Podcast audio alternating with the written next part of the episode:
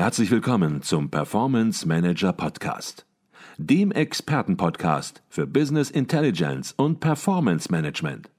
Inspirationen, Know-how und Impulse für Controller und CFOs, die noch erfolgreicher sein wollen. Ihr heutiger Gastgeber Peter Blum.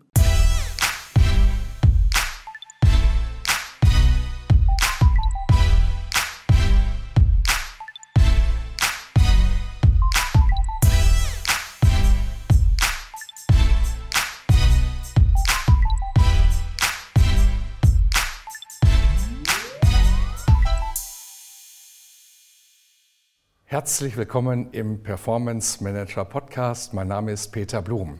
Logistik bildet das Rückgrat aller wirtschaftlichen Aktivitäten. Wenn sich die Wirtschaft ändert, dann muss sich also auch die Logistik anpassen, muss ihr Geschäftsmodell transformieren. Ich bin auf dem Stuttgarter Controlling und Management Forum 2022 und bei mir ist Oliver Seidel, CFO bei DB Schenker. Bevor wir über Ihr Vortragsthema hier auf dem Kongress sprechen, zunächst mal herzlich willkommen bei uns im Podcast, Oliver Seidel. Ja, vielen Dank. Ich freue mich sehr, hier zu sein in meiner Wahlheimatstadt Stuttgart und freue mich jetzt, äh, mich mit Ihnen über Logistik zu unterhalten. Sie haben hier einen Vortrag gehalten, Herr Seidel, der hat den ganz schlichten Titel DB Schenker AG Transformation in einem dynamischen Umfeld. Das hört sich schlichter an, als es wahrscheinlich äh, tatsächlich ist. Bevor wir ins Thema einsteigen, wenn man so einen Vortrag hält, hier kommen natürlich auch nicht alle aus der Logistikbranche, dann will man möglicherweise auch, dass zumindest eine Kernbotschaft ankommt. Wenn nichts verstanden wird, dass zumindest eine Sache hängen bleibt. Gibt es da eine Kernbotschaft, die Sie haben, wo Sie sagen, das sollten hier gerade alle verstanden haben? Ich denke mal, und das ist nicht nur für die Logistik, sondern die einzige Konstante ist der Wandel. Und ich denke mal, was wir alle gelernt haben, dass Logistik nicht das schmutzige Geschäft des Anhängsels ist, sondern wirklich systemrelevant. So ist es genannt worden und so ist es auch. Niemandem gefällt, wenn die Regale leer sind. Niemandem gefällt, wenn Autos nicht gebaut werden können, weil, weil Chips fehlen und so weiter. Und ich glaube, das ist unsere ganz zentrale Aufgabe auch. Und das, warum, äh, äh warum im Wandel? Weil auch das Geschäft sich massiv verändert. Es gab in der Vergangenheit diese klassischen Logistiker, und jetzt gibt es aber auch neue Wettbewerber, die in den Markt eintreten mit digitalen Geschäftsmodellen. Mhm. Auch große globale Online-Retailer, die in dem Bereich unterwegs sind. Es gibt ähm, ähm, Verschiebung der Wertschöpfungskette retrograd und, und auch vorwärts. Und auf das müssen wir uns einstellen. Und vor allem oft natürlich auf die Digitalisierung. Mhm. Äh, und da sind wir sehr stark unterwegs, um das umzusetzen. Und natürlich die sagen wir, die Unruhe auf den Weltmeeren und in der Luftfracht äh, aufzufangen. Und das ist unsere Kernkompetenz, diese gebrochenen Wertschöpfungsketten wieder so gut wie möglich zusammenzubauen. Mhm. Ich glaube, das haben wir auch alle schmerzlich erfahren oder erfahren das natürlich noch schmerzlich aktuell immer noch, dass Logistiksystem relevant ist. Daran hängt sehr, sehr viel wenn nicht sogar fast alles. Ähm, jetzt ist es so, bevor wir über diese Themen, die Sie gerade auch angerissen haben, dann noch ein bisschen detaillierter sprechen und auch über den Finanzbereich, die Auswirkungen im Finanzbereich. Jeder kennt DB Schenker, aber genaues weiß, wissen viele nicht. Und von daher vielleicht die Möglichkeit für Sie, einmal das Unternehmen ein bisschen vorzustellen und auch dann noch ein bisschen auch in Ihre Rolle als CFO reinzugehen, welche Bereiche Sie verantworten im Unternehmen. Ja, sehr gerne. Also DB Schenker ist ein äh, global agierendes Logistikunternehmen ähm, mit den Kernbereichen Landtransport, Marktführer in Europa, Luftfracht, Seefracht, Kontraktlogistik, die wunderbaren äh, im deutschsprachigen europäischen Raum, die wunderbaren weißen LKWs auf den Autobahnen, wo schön DB Schenker dran steht. Das ist unser Unternehmen, dokumentiert also 35.000 LKWs fahren für uns äh, durch Europa. Und wir sind seit 150 Jahren am Markt, gegründet 1872 und immer noch bereit, uns deutlich weiter zu verändern. Mein Name ist Oliver Seidel. Ich habe mein Berufsleben hier in Stuttgart bei der Mercedes-Benz AG begonnen und bin seit 2016 CFO der Schenker-Gruppe mit der Verantwortlichkeit natürlich die CFO-Kernfunktion, Controlling, Accounting, Tax, Treasury, aber auch nebenbei verantwortlich für die beiden globalen Shared Service Center, Bukarest und Manila und zusätzlich als Randbereich vielleicht äh, indirekter Einkauf und auch Real Estate. Immerhin auch mit 2000 Standorten weltweit eine relevante Größenordnung. Mhm, okay. Hier auf dem Kongress geht es vorrangig um Transformationen von Geschäftsmodellen in diesem Jahr. Und Sie haben in Ihrem Vortrag beschrieben, wie sich DB Schenker über die letzten fünf Jahre verändert hat. Und das war schon, ja, beeindruckend auf der einen Seite, möglicherweise auch erschreckend auf der anderen Seite, weil das waren nicht drei Stichworte, sondern man hat gemerkt, Mensch, hier hat sich in fünf Jahren so viel schon geändert, dass man ja hier wirklich von einem Umbau im Grunde genommen sprechen kann. Vielleicht können Sie hier nochmal das Wesentliche zusammenfassen, vor allen Dingen auch die Dinge, die Einfluss aufs Geschäftsmodell hatten. Ja, ich fange mal mit dem Unternehmen äh, in der Innensicht an. Schenker ist sehr dezentral gewachsen über die 150 Jahre, über Zukäufe etc. pp. Das war mehr ein Zusammenschluss von Gesellschaften als ein global schlagkräftiges Unternehmen. Das haben wir gemacht. Wir haben quasi aus einer Beteiligungsholding, mehr oder weniger eine sehr aktive Management-Holding gemacht, wo wir die, äh, die ähm, Produkte, die Business Units global steuern. Aber auch immer, ganz wichtig in der Matrix, die Ausführung findet vor Ort im Land statt. Also man muss diese Balancierung finden zwischen globaler Steuerung und ganz klar der Freiheit vor Ort auch zu, zu arbeiten.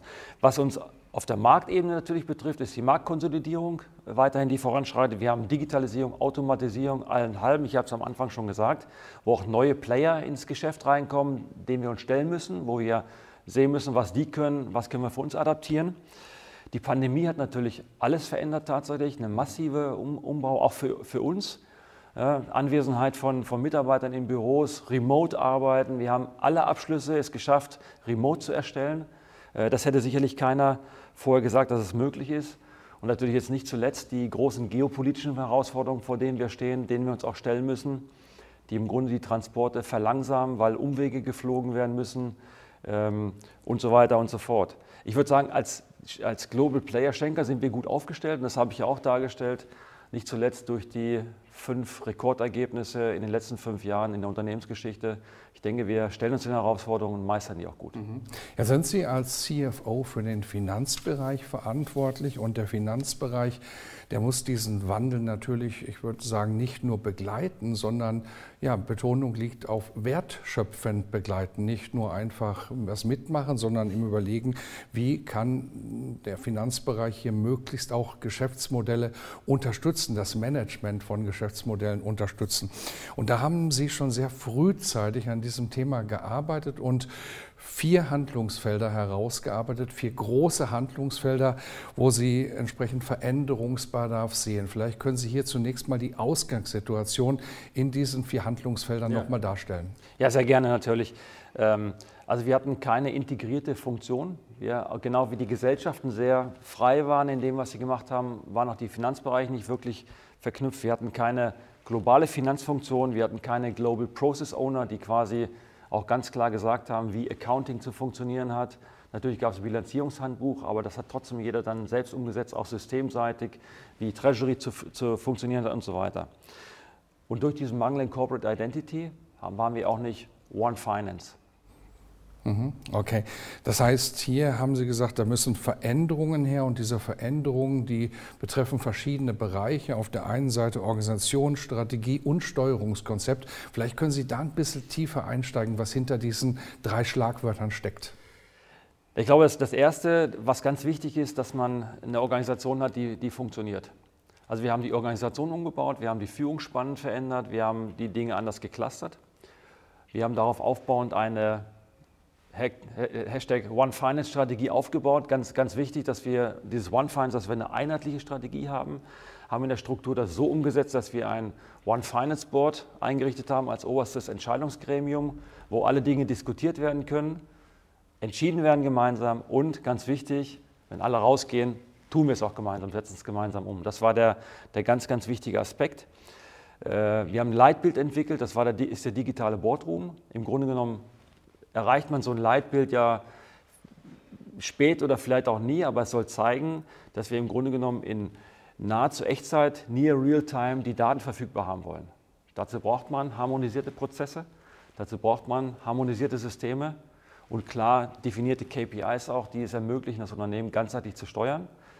Und dazu, das wissen wir alle als Controller, reicht nicht die G&V bis zum EBIT, sondern die, die G&V bis zum Net Income, die Cashflow-Rechnung, und auch die Bilanz mit Assets und Liabilities. Mhm, okay, jetzt haben Sie gerade gesagt, Sie haben im Boardroom zusammengesessen und haben natürlich diskutiert, haben gerungen miteinander, aber haben dann gesagt, wenn wir hier rausgehen, dann ist es das, dann wollen wir das auch umsetzen. Aber so einfach ist es wahrscheinlich dann auch nicht, weil jetzt stößt man natürlich auf eine Organisation, man stößt auf Mitarbeiter, man stößt natürlich auf ganz unterschiedliche Mindsets, möglicherweise auch auf Mindset, die dem Wandel nicht so positiv gegenüberstehen, auch im Finanzbereich möglicherweise sagen, müssen wir das jetzt alles mitmachen?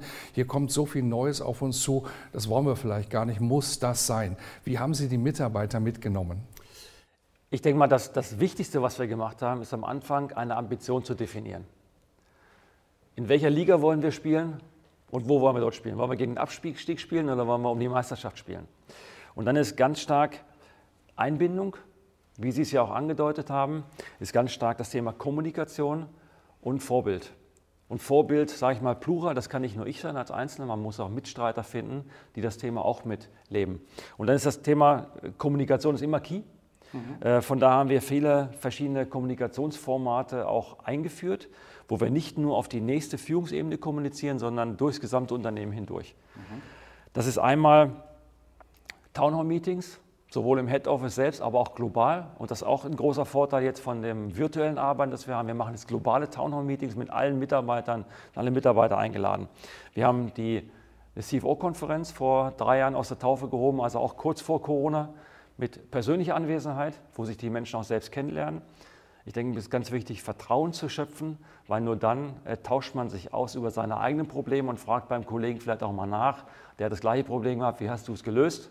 Also das Thema Best Practice Sharing ist ein ganz wichtiger Aspekt. Dafür müssen sich die Menschen vertrauen. Natürlich diverse Newsletter. Wir haben ein, daneben einen One Finance Hub gegründet, wo quasi eine Plattform äh, äh, aufgebaut wurde, äh, auf die man einmal gehen muss und dann kann man, äh, kriegt man alle relevanten Finanzinformationen zur Verfügung gestellt. Mhm. Das sind vielleicht die wichtigen Dinge. Natürlich LinkedIn, soziale Medien, mhm. auch das ist ein wichtiger Aspekt. Aber ich glaube, dieses interne, komplett durch die Organisation hindurch kommunizieren für alle, das ist der Key für so eine Veränderung? Also ich habe jetzt gerade mitgenommen, auf der einen Seite Kommunikation, dann auf der anderen Seite Vertrauen und darüber hinaus in gewisser Weise Single Point of Truth, wo man ja. Informationen findet und auf die man dann entsprechend sich auch verlassen kann.